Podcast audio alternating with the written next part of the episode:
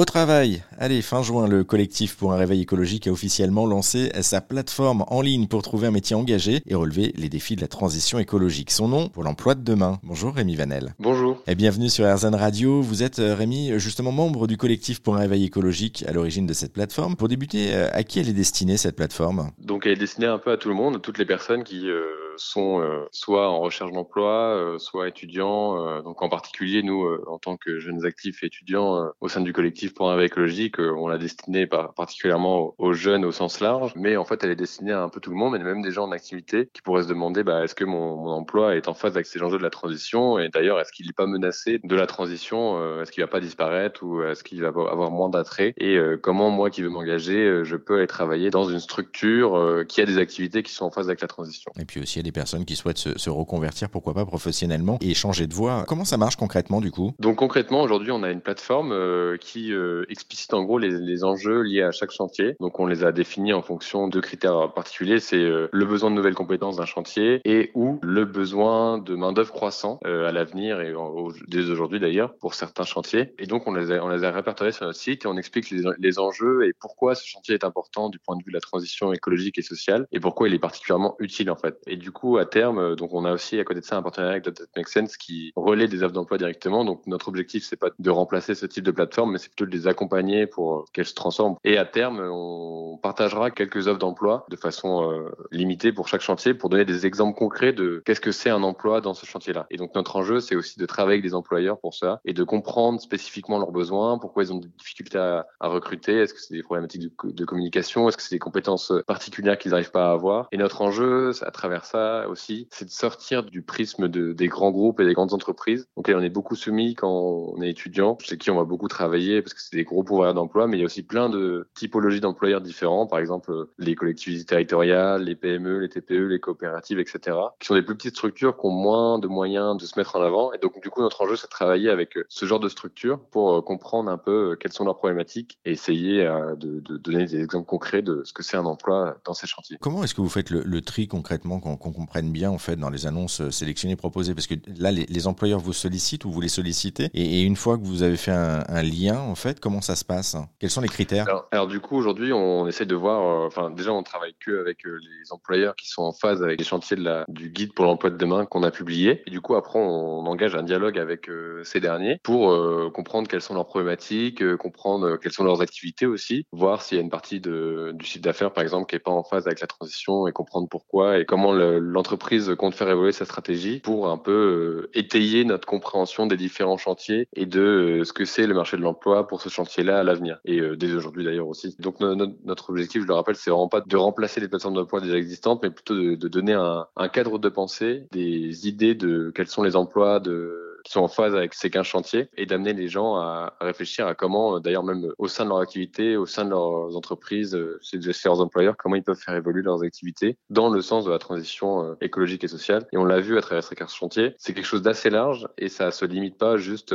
à la pose de panneaux photovoltaïques ou d'éoliennes et c'est beaucoup plus large que ça. On parle aussi de transition agroécologique, de sensibilisation et de formation et de plein d'autres enjeux divers et variés, par exemple d'aménagement du territoire aussi, qui est quelque chose d'assez complexe et d'assez euh, assez structurant pour euh, l'économie de demain. Concrètement, euh, on parle de quoi en termes d'emploi proposé? Vous parliez que c'est pas que du panneau photovoltaïque ou de l'éolienne. Concrètement, aujourd'hui, on arrive sur la plateforme, on peut postuler à quoi? Qu'est-ce que vous proposez? Alors aujourd'hui, donc il n'y a pas d'offre d'emploi donnée. Et, encore une fois, je précise qu'on n'est pas une, une plateforme d'offre d'emploi, mais on est vraiment là pour donner un cadre qui, qui explicite quelles sont les activités qui vont être utiles à la transition écologique et sociale et à l'économie qui prend en compte ces enjeux-là correctement. Et on va juste donner à terme des idées d'emploi, peut-être une dizaine par chantier, pour dire bah voilà typiquement la typologie d'emploi dans laquelle vous pouvez aller travailler et euh, les différents types d'activités aussi qui sont en phase avec ça. Par exemple, quand on a des compétences euh, assez transverses, par exemple de la communication, en fait on va pouvoir aller voir, on a une multitude de secteurs et d'activités dans lesquels euh, on va pouvoir aller travailler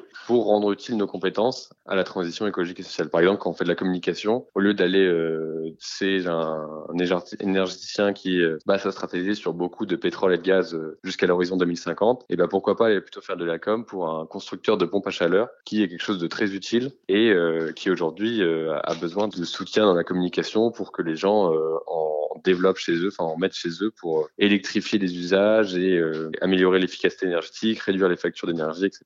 Et ça, c'est quelque chose de très concret et c'est un exemple parmi d'autres d'activités qui sont en phase avec la transition écologique et sociale. C'est plus des alternatives que vous proposez que des emplois finalement, si, si je comprends bien. Un petit mot de la jeunesse de ce projet. Pourquoi est-ce que vous avez décidé, alors je dis vous, hein, mais c'est le collectif pour un réveil écologique, de, de vous lancer justement, de lancer cette plateforme pour l'emploi de demain? Donc en tant qu'étudiant ou jeunes actifs, on est parti du constat qu'on avait euh, d'un côté des employeurs qui étaient euh, qui avaient des activités relativement en phase avec euh, la transition écologique et sociale et qui n'arrivaient pas à recruter, et de l'autre des étudiants, des jeunes diplômés qui n'arrivaient pas à trouver un, un, travail qui prenait en compte la transition écologique. Donc il y avait clairement une problématique ici, et donc il y avait deux freins à cette équation entre emploi et transition écologique. Il y avait d'une part la complexité des enjeux, donc ça c'est le premier objectif de la plateforme, c'est de simplifier, d'expliquer quelles sont les, activités en phase et de simplifier l'accès à cette compréhension. Ça d'une part, et euh, travailler aussi sur la disponibilité des opportunités. Donc c'est pour ça qu'on travaille avec des plateformes d'emploi, enfin en partenariat avec des plateformes d'emploi. On aimerait continuer à travailler avec d'autres plateformes aussi. Et donc euh, ce projet pour l'emploi de demain, il tente d'apporter des réponses à ces deux enjeux et de dire qu'en fait euh, il y a une multitude d'activités qui sont très utiles à la transition